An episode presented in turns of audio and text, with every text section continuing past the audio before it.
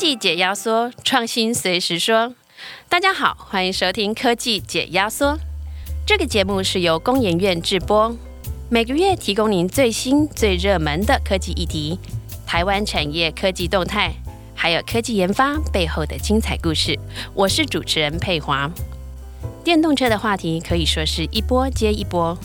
四月中的汽车零配件展览及车用电子展才落幕。外贸协会最近也宣布，将在今年十月举办首届的台湾国际智慧移动展，联合台湾资通讯业者、汽车零组件业者，一起把台湾电动车、自驾车的气势跟商机拱起来。可以预见，电动车的话题应该会从年头炒到年尾。四月号《工业技术与资讯月刊》以“电车飞驰电动车”作为这期的封面故事，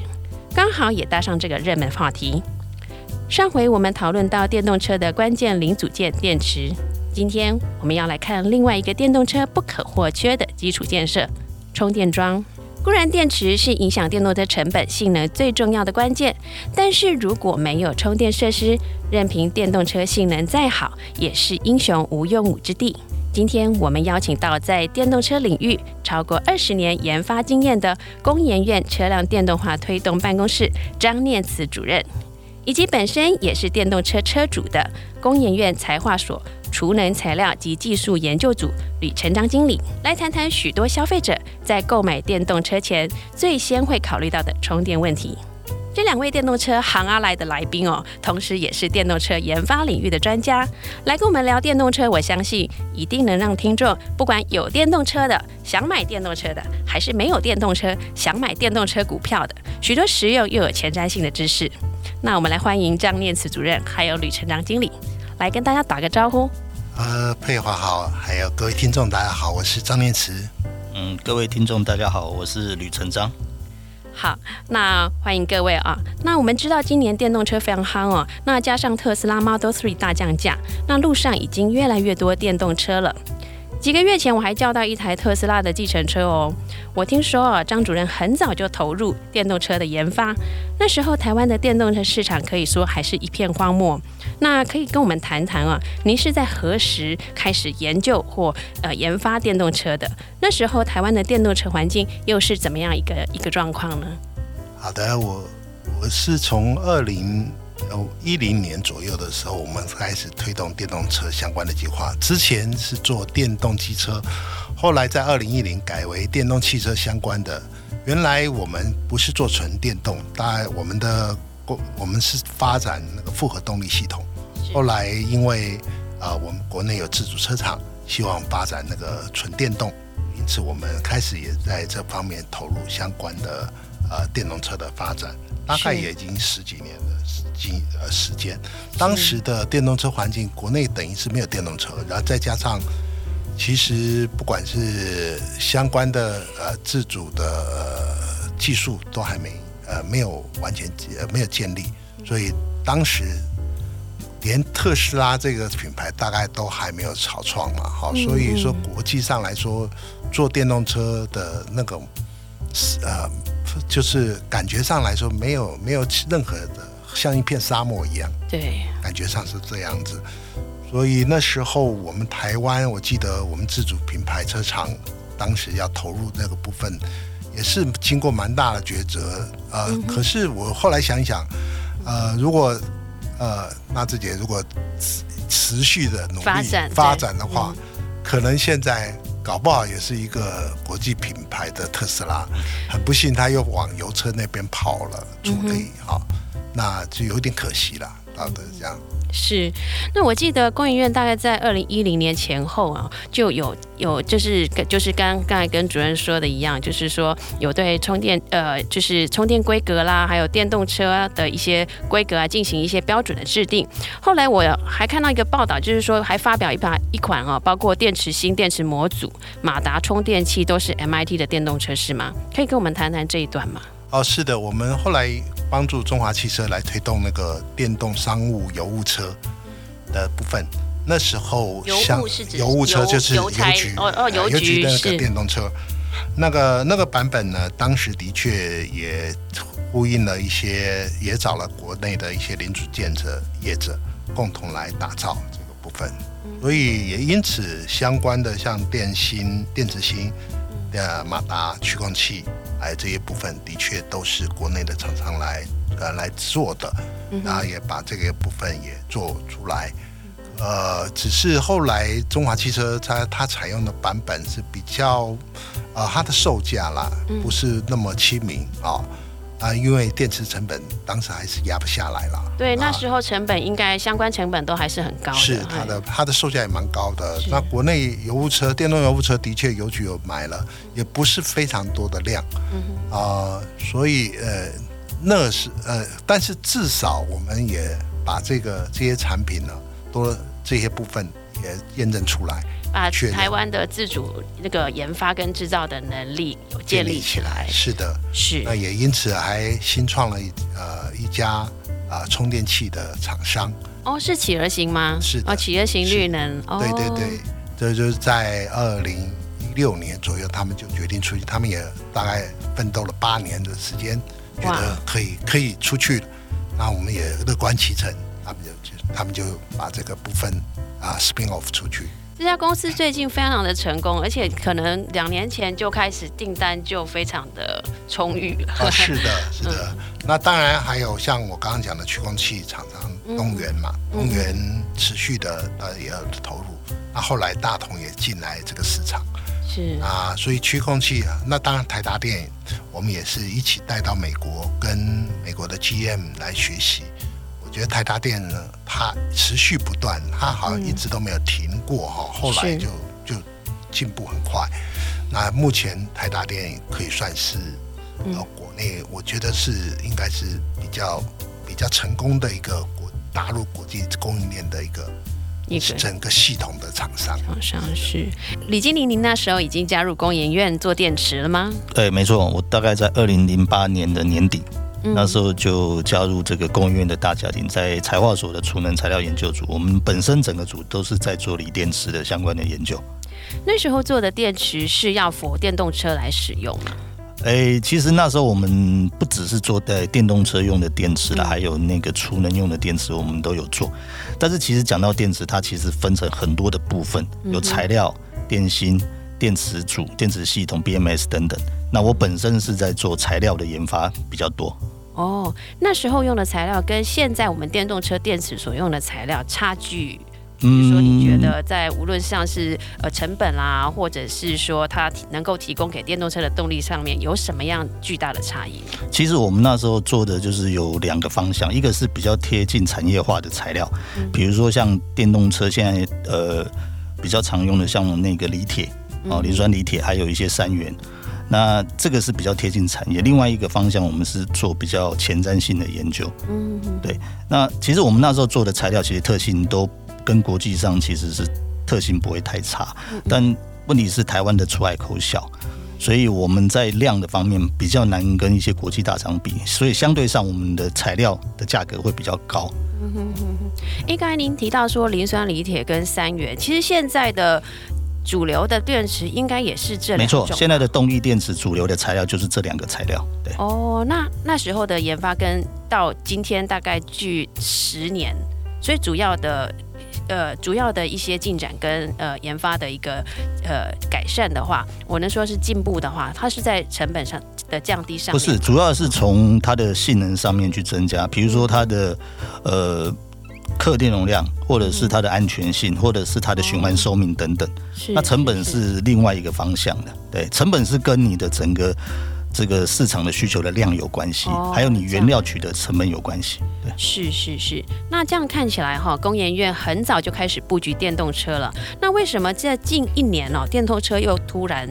突然间很很红很红，突然间爆红呢。那两位一路见证电动车从萌芽到起飞哦，看电动车的感受应该跟一般消费者一定很不一样。那我们先来请教张主任，您觉得说为什么近一年电动车突然间爆红了？我想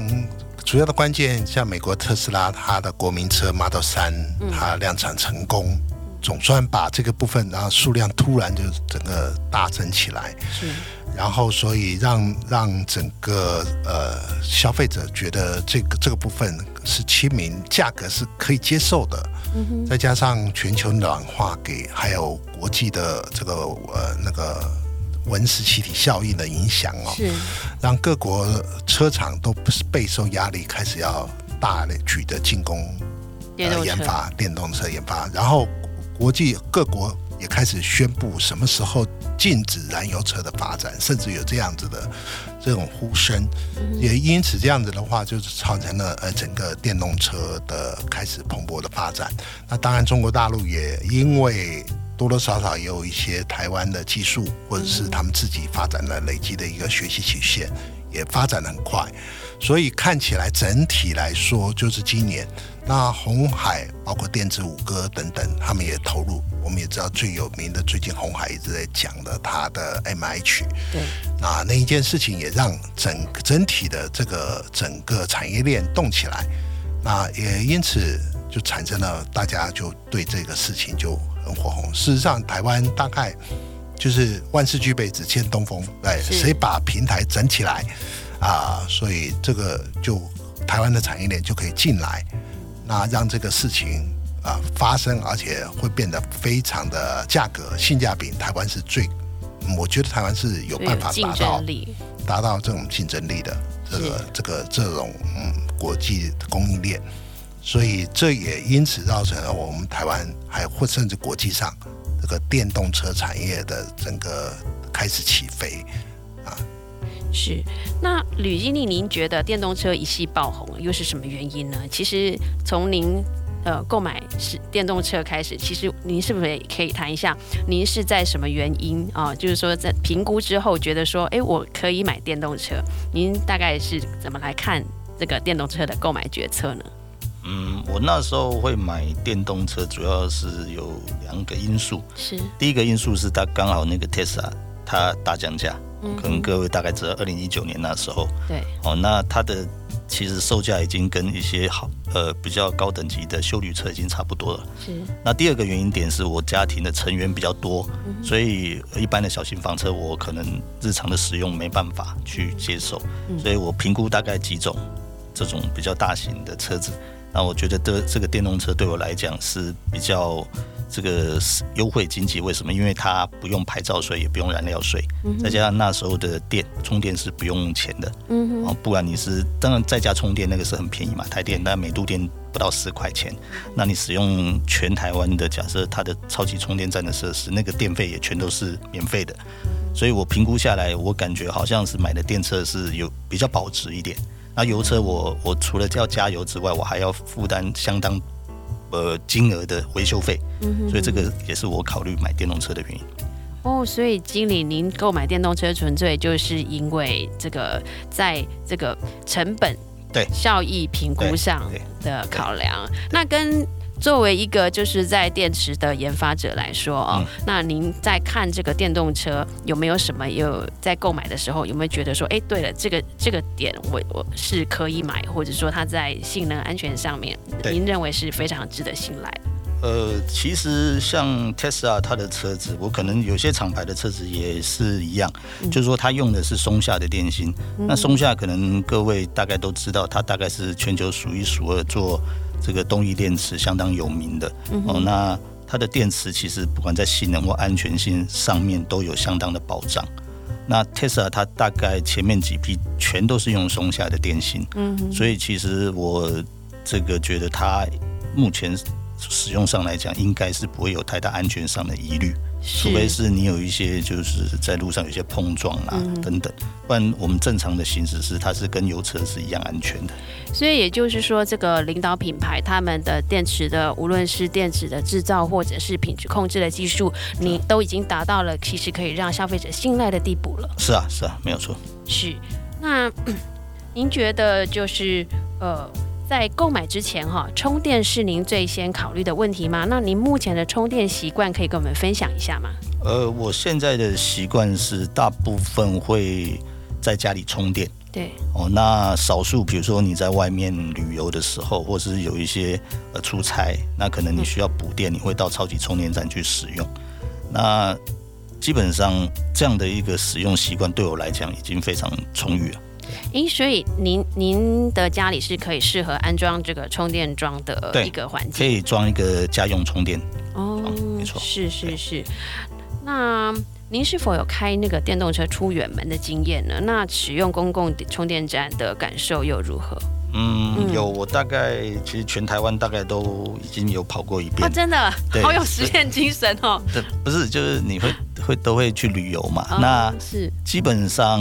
呃，超级充电站排队，我目前为截止到还没有遇过排队的问题。哦，这样子。对，那嗯甚至是有一些，比如说你会住宿，它有些旅馆，旅馆它也有一些像家里用的所谓的目的地充电，嗯但那个充电速度是比较慢的，那个也都可以使用。也就是说，我们在出门前，你必须先稍微做一些规划，嗯那基本上这样旅游或环岛是不会有任何的问题的。所以其实您成为中那个电动车主之后，你觉得你的行动没有感受到会受制于这个充电的的没有，我目前到现在没有什么里程焦虑的问题。哦、这样对子，对，是是是。那现在的电动车越来越多，那去年纯电车挂牌的数量超过六千辆哦，比二零一九年增加了百分之八十四。那但是充电桩增加的幅度啊，却赶不上车子增加的速度。那很多人担心哦，电动车这样增加下去，会不会充电站很快就要开始排队了？那这个就要来请教张主任，到底充电桩跟电动车的比例要怎么样才算是适当的？呃，其实就跟刚刚吕兄吕博士讲的一样哦，其实呃，大部分车主其实要在家里做慢充充电，就其实可以满足百分之六十的车主，至少在满足百分之六十到七十的车主的需求了。那快充站或者是一般呃，就是直流快充这个部分呢，只是满呃让大家有一些城际之间的旅游、旅行或者是出差等等的需求上啊，或者是临时要补电这个状况上。所以那到底比例是多少？像英国最近的数据，他们是希望包快慢充加起来是四比一呀、啊，他们已经做到四比一了，所以所以很足够了。对英国来说，他们甚至于每三十公里的那个呃，快就就是快呃高速公路，每三十公里就会旁边就有一个其实充蛮密的，三十公里对对对，他们发现每个人每天最多行驶，他们平均算一下，英国人才三十公里，所以他们就干脆就规定高速公路呃每三十公里他们就设置一个快充站，所以英国来说算是全世界，我就是觉得他们补充啊、他们的电桩设计啊这个部分建制的蛮快的。也因此让整个呃整个电动车英国的成长算是蛮快的，是这样子。那就是刚才提到是快慢快慢充嘛，那就是呃的比例应该是慢充一，快充哎呃慢充慢充四，这比较难算了哈。嗯嗯对，不是快充一慢充四，而是说车子的量。哦车子的量，比如说我们国家有假设有四十万部电动车。嗯嗯嗯。啊，假设有四十万部电动车对对对，那应该要有十万支充电站。哦。那十万支充电站中，也许六万支或者是八万支嗯。啊，是已经是六八万支是车主在家，嗯嗯，甚至于更高哦。哦。对，然后呢，剩下呃几呃一两万只是快充，因为快充毕竟成本、环境建制要要花钱的，对，然后也不需要那么密，就刚刚跟吕博士讲的一样，它其实不需要这么呃这么密啦，而且时间如果呃电流快充的电流量大呃或电压大、功率都要高的话，事实上啊、呃很快就会让电动车分钟十分钟。呃，最多你全空的话，也不过二十分钟、三十分钟你就走了。哦。那现在这种超充站会越越建越多，所以所以我的比例比较难算这样子，哦所以大家，但是英国的那个比例已经算出来，他们在四比一，那那如果台湾要达到四比一的话，大概需要多少充哇？恐怕要花非常多的呃基础建设经费了哈。是是但是我觉得先满足百分之六十的业呃，就是在社区让政府呃允许大楼或者改变一些内政部的一些呃办法，让大楼里面的、呃充电桩能够呃架设起来，没有让车主感觉受到啊、被管委会卡住嗯嗯啊这样子。第二个是，如果是老旧建筑物的话，他们在建充电桩，它可能会比较辛苦，因为现在内政部的建筑法规，一层楼嗯地下一楼、二楼，每一层楼只能供，就是给一个单位的充电桩。而且通常在社区装的都是慢充嘛，哎，对对，社社区不可能是很少会快充，嗯慢充的话了不起就是两台冷气的量六 k 瓦。我个人是觉得，你家里都有好几台冷气，对呀、对那为什么地下室停车位不能多就是冷气呢？当然啊、有很多考量了。现在大家还对电动车不了解，嗯嗯，但是未来越来越了解的话，事实上会觉得这个事情没什么大不了。是。那其实，那那我觉得，其实刚才呃主任有提到，就是说，如果全部装下来的话，可能是很很大的一个一个呃数量跟商机哦。那台湾的厂商布局充电商机很久了。那根据彭博新能源财经的统计，到了二零四零年，全球电动车充电站上看二点九亿座，累计投资会超过五千亿美元。那张主任觉得您您觉得在台湾厂商在充电这块市场，它有什么样的优势呢？哦，是的，台湾因为我刚刚有说过，有几家业者已经这样投入，而且呃，其实他已经准备好。那可是呢，呃，台湾一定是一个优先要先实验的场域嘛，对，所以我们在去年就发现到各家业者还有充电营运商，我们筹组了一个充电联盟，对，主要就是探讨我们台湾能不能定出一个公公共充电站那个共同规格。嗯嗯。那全世界因为现在的充电规格有好几种，嗯，有包括美规的 CCS One、欧规的 CCS Two、对，日本的 CHAdeMO，我是讲的快充啊，还有中国大陆的 GB。那这四种都是国际规范，那我们国家总要选择一种，那我们就筹组这个联盟去讨论，我们在公共充电站能不能共同规格，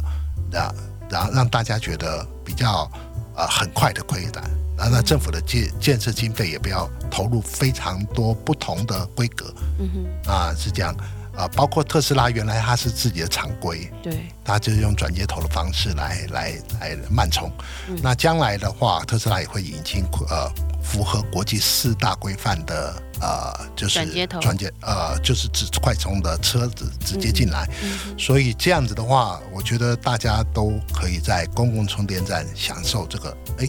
比较方便的充电之桩。那现在我们定义是呃优先以吸血者弯为主料规格，但是另外再加上对不起一支枪，嗯，也许一个桩里面有两支枪，一支枪是吸血之弯，另外一支枪也许就是吸血之兔，是。或者是日本的小 demo，这也不一定。是这样。是我我我比较好奇，说为什么会选择 CCS One 哦？因为其实除了美国特斯拉之外，欧洲车厂其实会像是福斯拉、Volvo 还有 BMW 哦，甚至日本的丰田哦，他们对推动电动车都是相对的积极的。譬如比如说比起美系的福特啦，或者是其他的克莱斯勒这种其他的车厂，那可是我们却选了美国的 CCS One，这个原因可以跟我们稍说明一下？主要是什么叫 CCS？主要是就是 Combine Charging System。什么叫 Combine？就是结合交直流的呃这个部分。那台湾的交流电哈、大部分是两百二十伏单向。台湾的交流电系统跟欧洲的三百八十伏三向是不一样的。那欧洲呃这个系统呢，跟台湾这个系统呃略不同。所谓呃，所以 One 包括交流这部分，我们台湾刚刚吕博也讲了很多慢充站，包括旅馆，现在都是 CCS One 的呃，就是慢充的那那一块。嗯哼哼，那这已经建了一千五百座停车场，哦已经建喽。已经建了，所以，如果我们减引进一个 CCS Two 的车子，全国都是 CCS Two 的车子，第一个，我们的电力结构环境要改成三项三百八十伏，有只有现在新的建筑案才能符合这样子对新的建案才有这样，那旧的全部都不符合，这是造成我们的电力系统不太符合。嗯嗯，第二个，我们已经有了一千五百座交流充电站了。对，那那我们是希望公共的地方大家能够那那最好实行的方式，啊，就是大家都采用吸血的。那欧洲其实欧洲车厂我们都有沟通，嗯他们说他们卖到亚洲地区还有美国地区嗯都改成吸血者，因为美国哦自己公用的它也是建吸血十万。是是是，后来他们卖的，所以他们 One 跟 Two 其实通讯界面是标标准是一样的哦，嗯只是那个界面那个插槽不一样。哦，就是它那个长的形状，哎，对对对对对对对，所以呢，长得不一样而已。嗯所以那但是，所以对国内的充电站呢，你只要确定是什么，他们就可以处理。那你要一一支装两支枪，它也可以处理。那 One One 加 Two 也可以处理。嗯。所以对对消费者，呃再加上现如果我们吸鞋子弯的话，嗯。旧的充电桩就是 AC 就这种慢充的充电也可以用。是是，所以说这是一举数得。所以这为什么联盟包括连欧洲车厂，嗯嗯，他们都举双手说同意用 CCS One 为公共的主流规格，是是是，所以就是考虑跟我们台湾的那个呃这个电的这个相容性架构的相容性，对，是主要是这样。是那主要是这样子。嗯那那那如果有些车厂要进 CCS Two 的车怎么办呢？那啊、我们参考韩国的标准，韩国有呃接头的标准，嗯全世界只目前接头的标准是没有的。那韩国已经发布了，所以未来我们也可能考量把这个接头的一个部分嗯纳进来。但是，呃，你也知道，如果是快充，那电流量非常大，对对对，那这种接头其实它会老化，所以那种慢充的接头，嗯我们是我觉得我们我们在联盟里面讨论是 OK 的。嗯哼，那那这个部分可能会呃让我们在持续在联盟里面讨论相关的规格嗯啊，提供给国家的标准局啊标准呃检验局嗯来做一个参考。是。那让这个部分哎，其实大家都方便是这样。所以其实呃现阶段啦，只要透过转接头，任何厂牌的车都可以在 CCS One 的公共充电站充电吗？呃，吕吕经理他们现在的 Tesla 就是一个转接头，不过它的转接头没有现目前没有国际标准对啊，就是我刚刚说还只有韩国有办，对，所以呢，未来这个部分呢，我们也会纳入讨论，而且把它变成这样子。然后，其实特斯拉它自己有它严谨的呃规范。啊，它有是它公司出的，我们很怕二手，或者是你去市面上随便买一个转接头，对，其实很有这种可能对。哎。对，嗯那这种特斯拉车主的供应的、特斯拉厂供应的接头呢，他们有规范，所以他们也准备要提供给联盟做讨论。那我们讨论完以后，把它定为国际国家的一个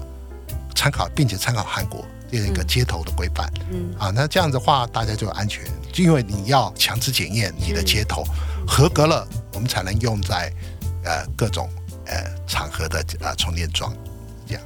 是是，所以长期而言的话，嗯，采车厂的采取的策略，因应不同的市场，其实他们也是会做呃不同的呃充电的，是的适合当地的充其电的。实，其实这对车厂来说，你只要先讲清楚，嗯嗯啊，他就能接受嗯啊。你不要，那因为对消费者来说，你不要给我，呃，我停了一个停车格，结果啊一看啊，原来不是 CS 1是 CS Two 或小 demo，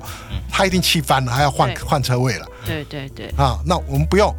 任何的地方公共的都有 One，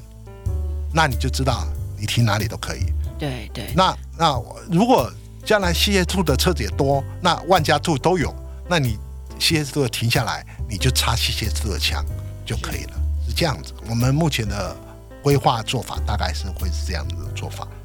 那另外最近哈，刚刚才那个主任也有提到，就是说在管委会，其实他很多管委会会不同意在停车场装设电动车电动桩哦的充电桩，那导致这些充电动车车主他只能跑去外面的公共充电站充电，非常不方便啊。那不知道说管委会为什么不愿意来在自自自己大楼的停车场设置充电桩呢？那是不是会有什么问题呢？我觉得主要是他们对电动车不了解，其实油车在地下室也会烧啊，哈，也会这样，也有在停车场自燃的现象。嗯嗯那现在电动车越做越好，而且他们本身也很严谨的一些规范，所以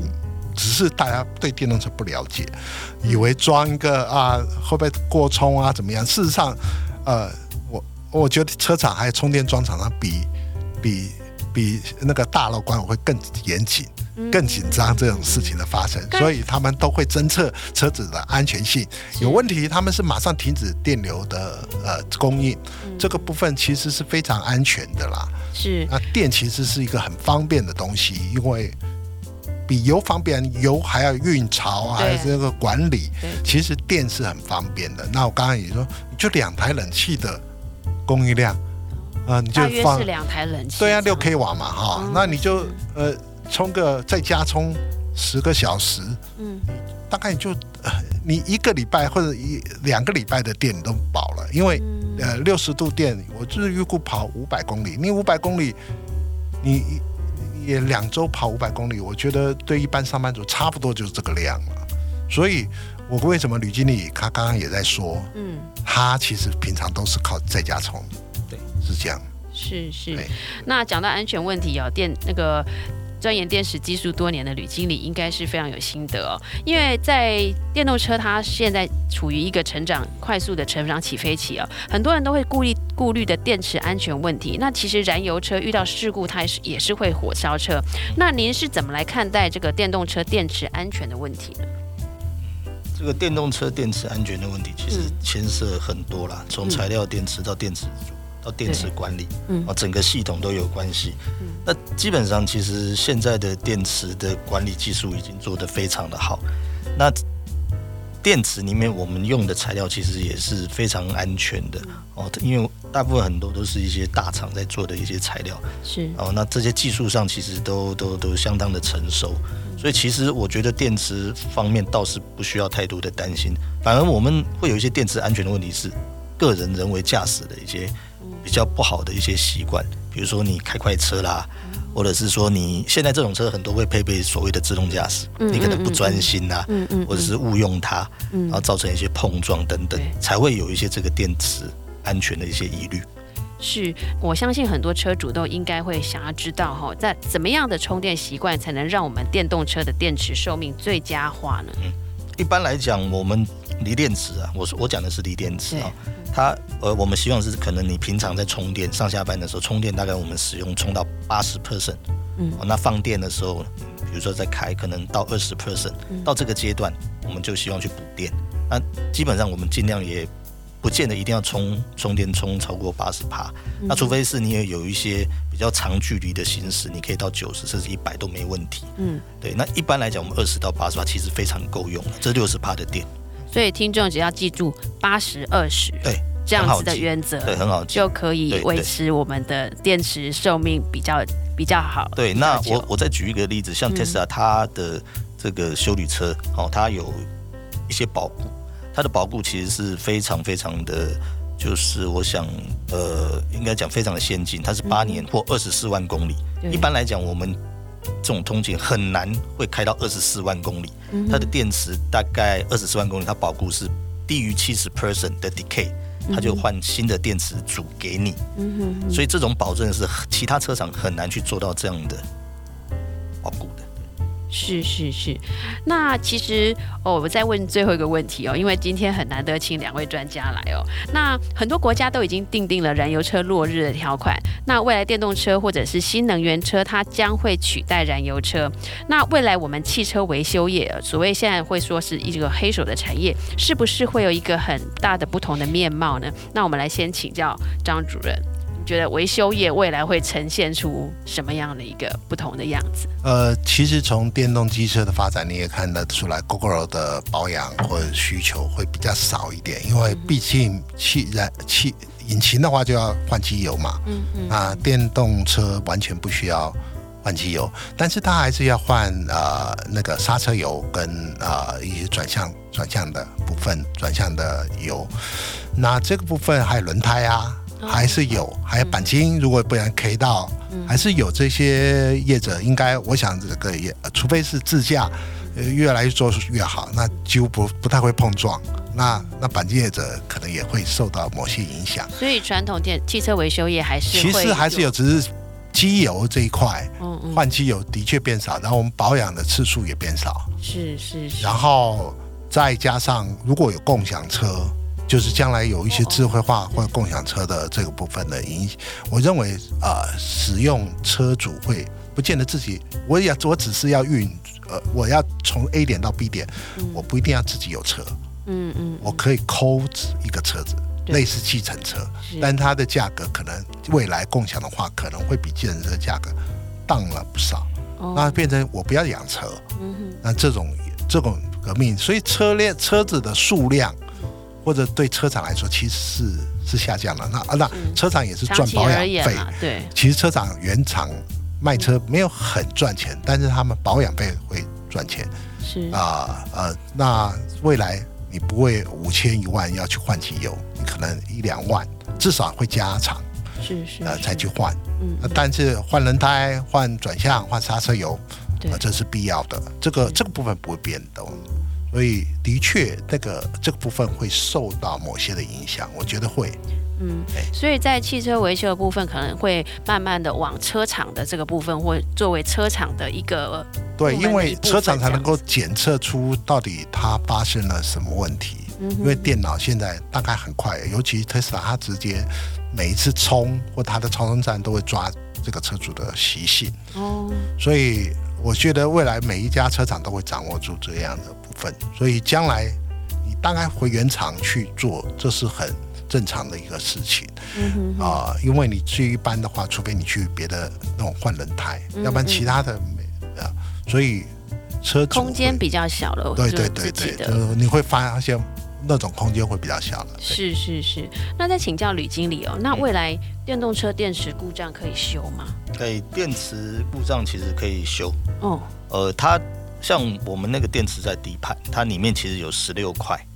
十六块的那个单单元的电池系统。那其实它可以侦测说哪一个部分、哪一个区块可能损毁的比较严重，那它可以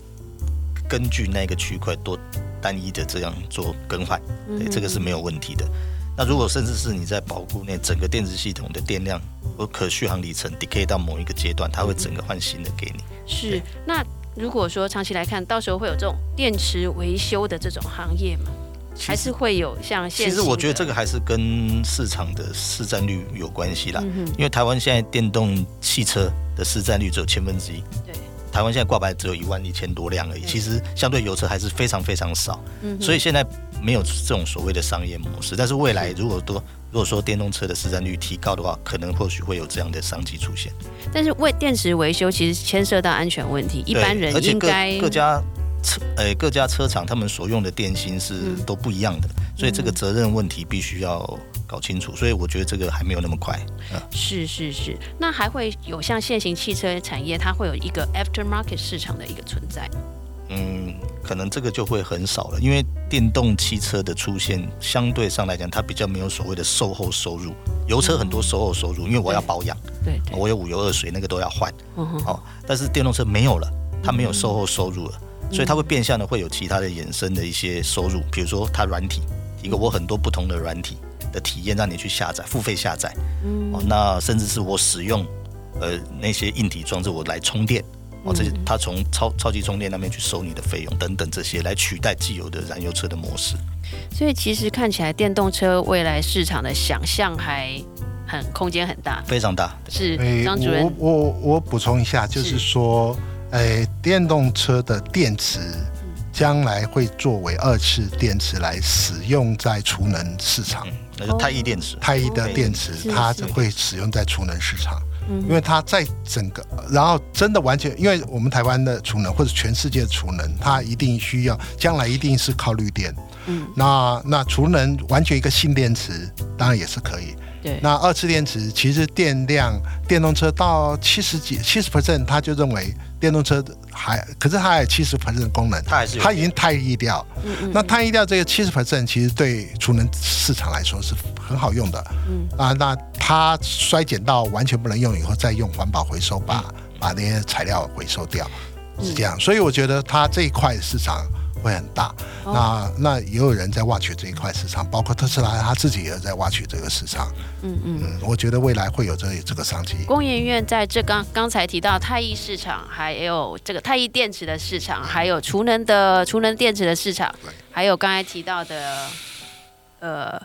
是不是软软体的更新，软体的更新都有是都有相关的技术在琢磨在研发？有是是是，那因为时间的关系，我们今天专家访谈就进行到这边哦。那随着电动车市场的起飞，未来肯定还会有更多跟电动车有关的议题，会再请教两位哦。那今天真的是非常收获非常多，再次谢谢张念慈主任跟吕成张经理，谢谢。啊，谢谢，谢谢，谢谢。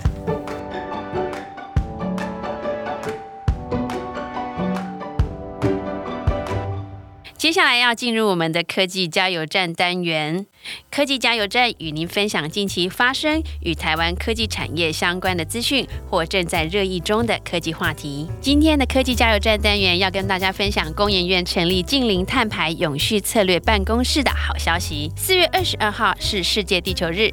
全球气候高峰会也随之登场。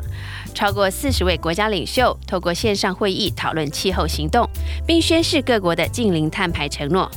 美国总统拜登在会中承诺，到了二零三零年会将美国二氧化碳的排放量降至二零零五年的一半以上。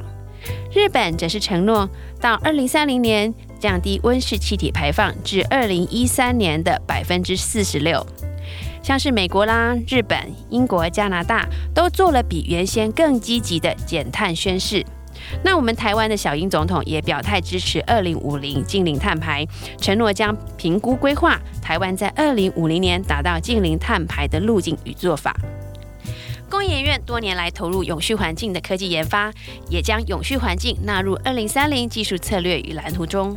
为了呼应全球二零五零近零碳排的趋势，以及国际大厂要求下游的供应链使用百分之百的再生能源，因而产生企业零碳转型的需求。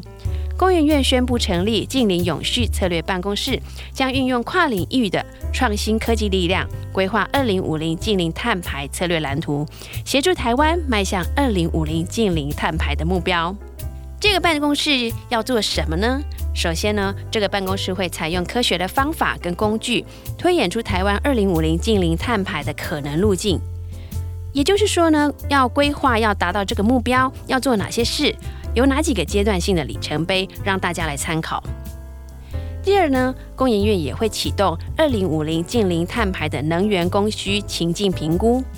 从低碳、无碳的能源优先。来提高能源效率，扩大再生能源的使用，并且建立电力承载顺序。这也就是说，当电力系统面对用量提升的时候，以及使用端各式各样的用电需求，那我们会先优先考虑无碳、低碳的解决方法，像是使用虚量反应、节约用电等等，不是动不动就说我们要盖新电厂或变电所，因为这样会增加二氧化碳的排放。第三，工研院也。表示会持续以科技研发与产业合作来加速循环经济的推动，建立新的商业模式，引导产业绿色转型。事实上，二氧化碳的大幅增加已经超过人类的预期了。像是今年的德州暴风雪，台湾从去年以来的干旱，都显示了气候变迁已经到了家门口。还记得去年新冠疫情，全球因为封城锁国，所以二氧化碳排放下降了百分之五点七。但是疫情过后，二氧化碳也开始报复性的排放。国际能源总署预估，随着景气复苏，能源需求增加，二零二一年的碳排可能成长百分之五，成为二零一零年金融海啸以来的史上第二高。如此一来，极端气候还将持续影响人类的生活，而你我可能都是受害者。人类活动无可避免会产生二氧化碳。我们在追求经济成长的同时，又得减少或抵消我们产生的二氧化碳，这非得靠创新科技来帮忙不可。下一集我们要为大家介绍一个有创新界奥斯卡之称的国际奖项。工研院今年有两个技术荣获这个奖项，想知道是哪两个先进科技吗？不要错过我们下一集的节目。想知道更多台湾科技研发的消息，想了解最新的科技产业趋势。欢迎搜寻工业技术与资讯，上网阅读或下载本期的月刊。如果喜欢我们的节目，也可以在订阅平台上按下订阅或关注，并分享给身边关心台湾科技创新议题的朋友们。我们下次见。